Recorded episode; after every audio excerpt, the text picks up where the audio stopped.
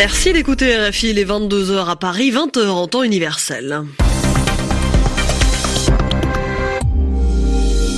Le journal en français facile. Andréane Mélard. Bonsoir à toutes et à tous. Bienvenue dans votre journal en français facile. Avec moi ce soir pour vous le présenter, Sébastien Duhamel. Bonsoir Sébastien. Bonsoir Andréane. Bonsoir à tous. Au sommaire de ce journal, dixième week-end de manifestation à Hong Kong. Ils étaient euh, des milliers encore réunis aujourd'hui. Reportage de notre envoyé spécial à suivre. C'est jour de vote au Guatemala. Les 8 millions d'électeurs votent pour le deuxième tour de la présidentielle. Et puis en Inde, Sonia Gandhi élue à la tête du Congrès, elle remplace son fils qui a démissionné après le mauvais score du parti aux législatives. Le journal. Le journal. En français facile. En français facile. Encore des manifestations à Hong Kong ce dimanche. C'est le dixième week-end de mobilisation dans le territoire semi-autonome.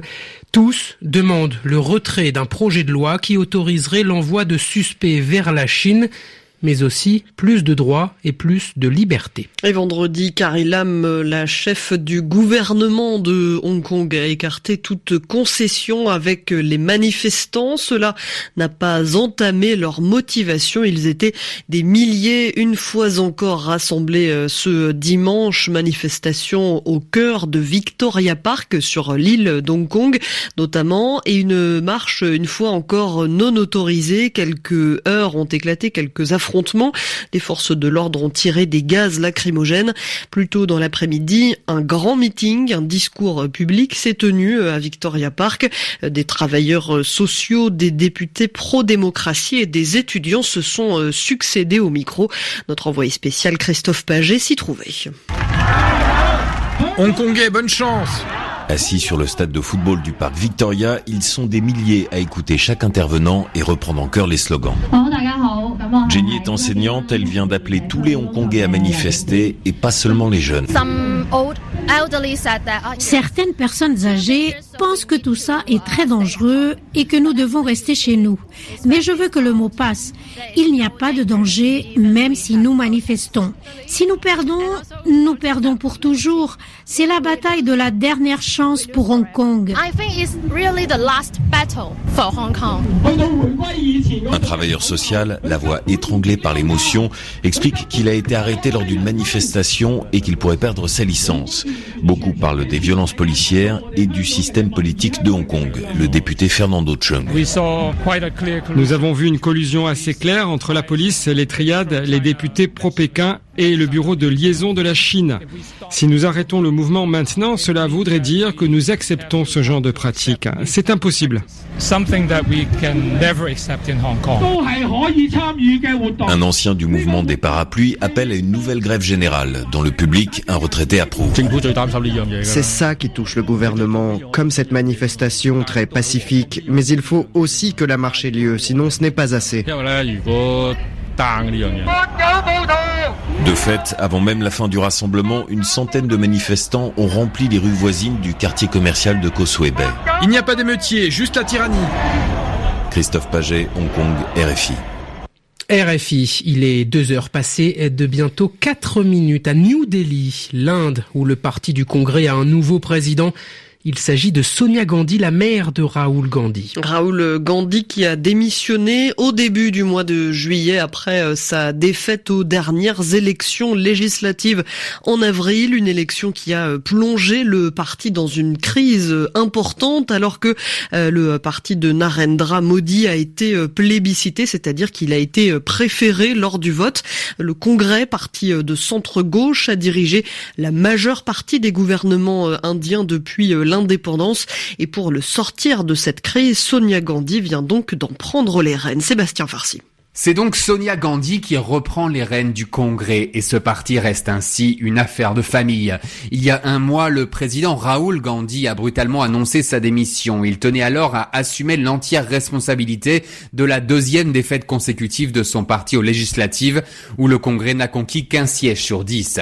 L'objectif de ce jeune dirigeant, petit-fils d'Indira Gandhi, était alors d'initier une réforme de fond dans la formation de centre-gauche, redéfinir son idéologie et surtout, recommandait-il, désigner un président qui ne soit pas de la famille des Nehru Gandhi, ce qui n'est arrivé que pendant 7 ans en 71 ans d'indépendance de l'Inde. Cette réforme de fond est donc manquée. Le comité exécutif du parti a reconduit Sonia Gandhi, mère de Raoul et âgée de 72 ans, comme présidente par intérim. Les jeunes leaders ne manquent pourtant pas, mais beaucoup estiment que la famille des Gandhi est le ciment qui tient cette formation pan-indienne et l'enlever risquerait de provoquer des divisions profondes au sein du Congrès. Sébastien Farsi, New Delhi, RFI. Au Pérou, le gouvernement vient de suspendre le projet de construction de la mine de cuivre Tia Maria. C'est au sud du pays. Un projet qui aurait dû produire 120 000 tonnes de cuivre chaque année. Et cela fait dix ans que ce projet est rejeté par une bonne partie de la population locale. Sur place, Eric Sanson. La tension montait depuis la mi-juillet. Les habitants de la province d'Islaï ont commencé par bloquer les routes principales, puis un port local. Ils ont freiné quelques 330 millions d'euros d'exportation de quatre mines de cuivre locales. Les agriculteurs craignent que la future mine à ciel ouvert de Tia Maria assèche et contamine les réserves d'eau de la vallée de Tambo. Pour la même raison, des manifestations avaient provoqué la mort de six personnes et des centaines de blessés en 2011 et 2015. Pourtant, Southern Copper, filiale de la principale compagnie productrice de cuivre du Mexique, affirme que les ressources hydrauliques de la région seront protégées grâce à l'usage d'eau de mer dessalée, d'une ligne de train dédiée et d'une voie d'accès éloignée. Dans un pays où la pollution minière est massive, ces promesses n'ont pas convaincu.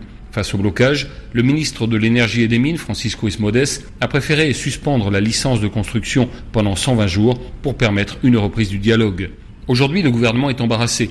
Tia Maria représentait un investissement de 1 milliard 200 millions d'euros, mais c'est aussi un risque politique potentiel. En 2015, ce sont les manifestations contre ce projet qui avaient provoqué une forte baisse de la popularité du président de l'époque, Ollanta Humala.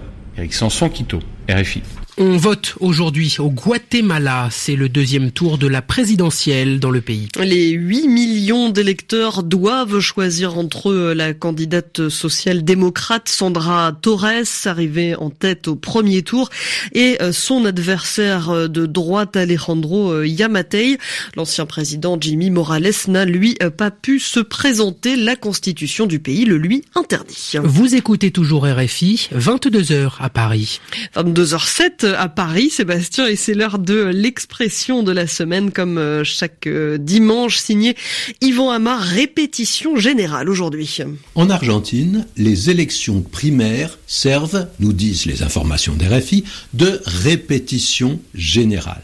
Ce sont des élections primaires qui permettent de voir ceux et celles qui seront les candidats et les candidates des principaux partis ou des principales alliances politiques. C'est en fait comme une, une, simulation des élections proprement dites qui auront lieu dans deux mois. Et cela va donner une image probablement assez fiable, ça veut dire qu'on peut lui faire euh, confiance, c'est une image représentative de ce que donneront les élections. Ça se passera probablement comme ça dans deux mois, lors des vraies élections. Et c'est bien l'idée de la répétition générale. Voilà une expression qui vient du monde du théâtre. Avant de montrer une pièce au public, les comédiens, ils travaillent, ils répètent, c'est-à-dire qu'ils font des essais. Ils jouent la pièce entre eux, scène par scène, pour travailler le jeu des acteurs, euh, la façon dont on va interpréter un texte. Et puis, juste avant la première, et ce qu'on appelle la première, c'est la première représentation, on va jouer la pièce, mais sans s'arrêter, comme s'il y avait du public, sauf qu'il n'y en a pas vraiment. C'est ce qu'on appelle la répétition générale. Et souvent, en abrégé, on dit la générale. C'est-à-dire que la générale se fait presque dans les mêmes conditions que le vrai spectacle. Et on organise la générale un peu avant la première. Ce qu'on appelle la première, c'est la première représentation. On parle aussi parfois de filage. C'est un autre mot qui signifie à peu près la même chose. Hein. Cela veut dire qu'on va jouer la pièce sans pause, sans s'arrêter. On va enchaîner toutes les scènes. On va les filer. Et pour les grandes productions, parfois, on parle même de la couturière avant la générale. La couturière, c'est la première répétition qui se fait en costume. Pour ça qu'on l'appelle la couturière. Et les costumes et les décors seront peut-être rectifiés, modifiés au dernier moment. C'était l'expression de la semaine signée euh, Yvan Amar c'est ainsi que se termine ce journal en français facile. Merci à vous de l'avoir suivi. Merci aussi à Sébastien Duhamel. N'oubliez pas que vous pouvez le retrouver sur notre site www.rfi.fr à la rubrique savoir au pluriel.